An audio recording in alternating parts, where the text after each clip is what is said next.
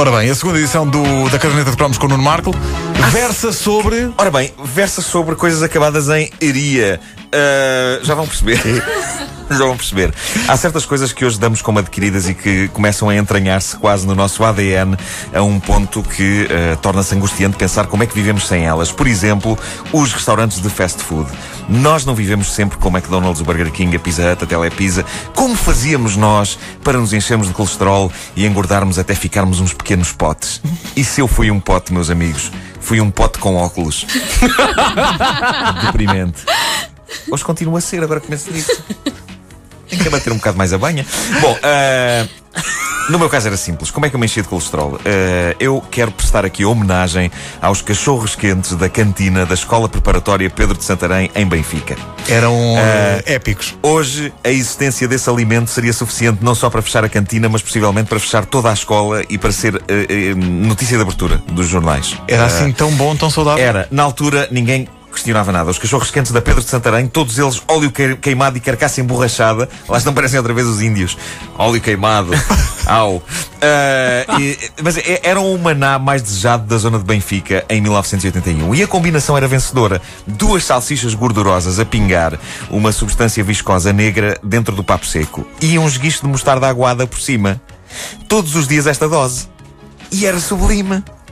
Fazia da escola quase um lugar desejado. Era o mas maravilhoso no conceito de ir à escola, como em é uma maçada ter de ir à escola, mas há lá cachorros quentes gordurosos. É. E todos os dias marchavam um? Todos os dias marchavam Pelo um. menos. Ao almoço ou era só porque sim? Porque sim. Só porque sim. Uh, e por isso é que nunca percebi porque é que houve tanta polémica quando começaram a abrir os primeiros restaurantes de hambúrgueres neste país. Não sei se vocês se lembram, uh, mas uh, dizia-se: os hambúrgueres destes restaurantes são feitos com minhocas. Sim.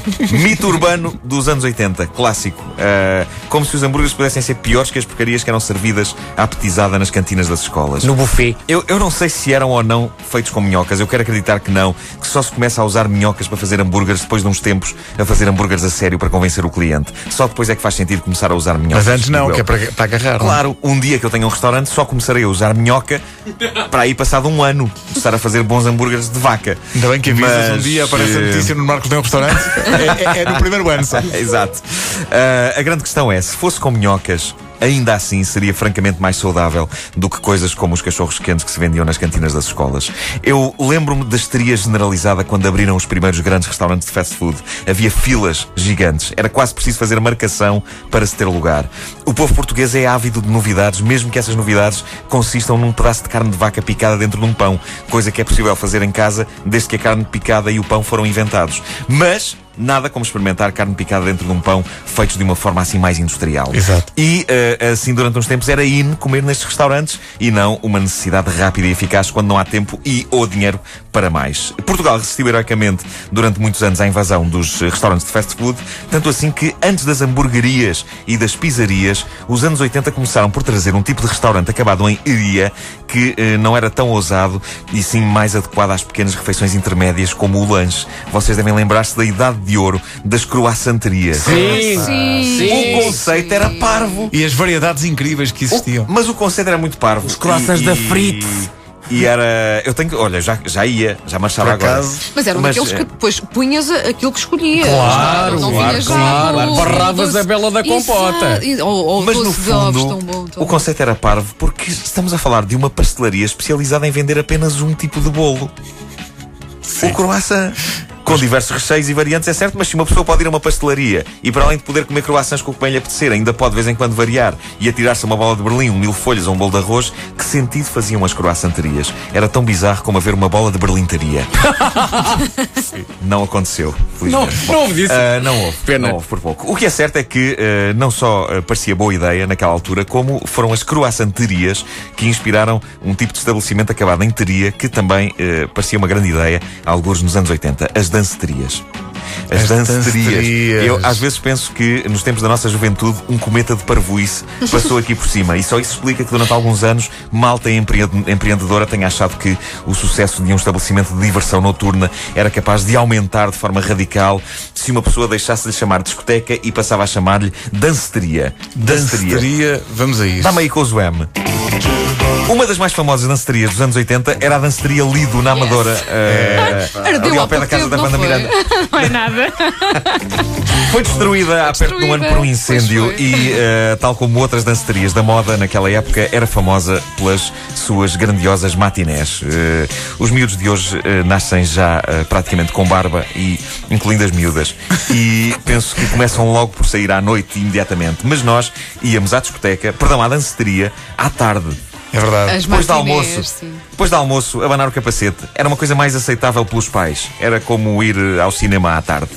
Mas a magia da coisa é que uma danceteria, como uma discoteca, não tinha janelas. E por isso, um jovem da altura podia imaginar perfeitamente que estava a dançar ao som de Wham às duas da manhã, quando na verdade eram duas da tarde. Exato. Quem diz danceteria Lido diz, e não estou a dizer que aconteceu, mas diz danceteria Blue Jeans em São João do Estoril. Blue Que jeans. nome tão bonito. avança, avança. Ganga. É um nome de ganga. Dá-me aí um slow. Vamos a isso. Ribeiro. Eh, porque alguns aí, havia pais- slow na danceteria. Havia, alguns Claro. pais não Claro. imaginavam que, mesmo às genial. inocentes horas do lanche, havia slows na danceteria. Havia, sim, senhor. E havia coisa mais perigosa do que um slow na danceteria. No meu caso, sim, porque eu esmagava os pés das miúdas. e lembro-me especificamente de esmagar os pés de uma miúda ao som de One More Night de Phil Collins. Ei, E lembro-me também dela ter dito a embaraçosa frase: se calhar então parávamos por aqui. E lembras-te como é que se convidava a rapariga? Não se falava, fazia-se aquele gesto com a cabeça assim, tipo, para o lado, bora? Eu, eu nem, nem para isso Não tinha jeito. Não, dava uma cabeçada no tipo que estivesse mais próximo para fazer esse gesto com a cabeça. Eu já nem me lembro sequer como é que esta miúda acabou a dançar comigo One More Night, mas acho que foi numa daquelas confusões. Estava muito escuro.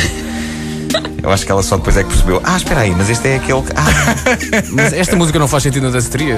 Não, Devia ser, faz, one, devia ser One More Afternoon. ah exato. Não, mas é aquilo que não dizia, como não havia janelas, pensavas que era de noite. Parecia noite. Um, Parecia noite. um, um clássico dos slows nas danceterias era o Carry dos Europe.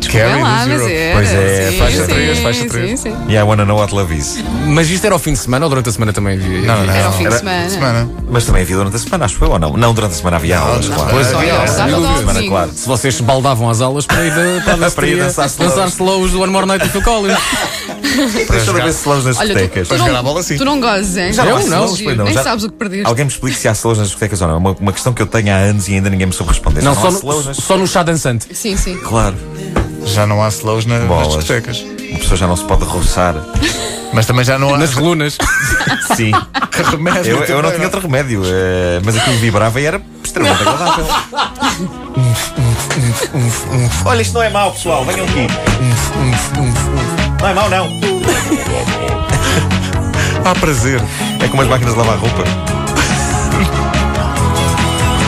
Nunca experimentei. É Claro, coisa- Ouviste, ouviste dizer. Coisas de mulher. A centrifugação é altamente.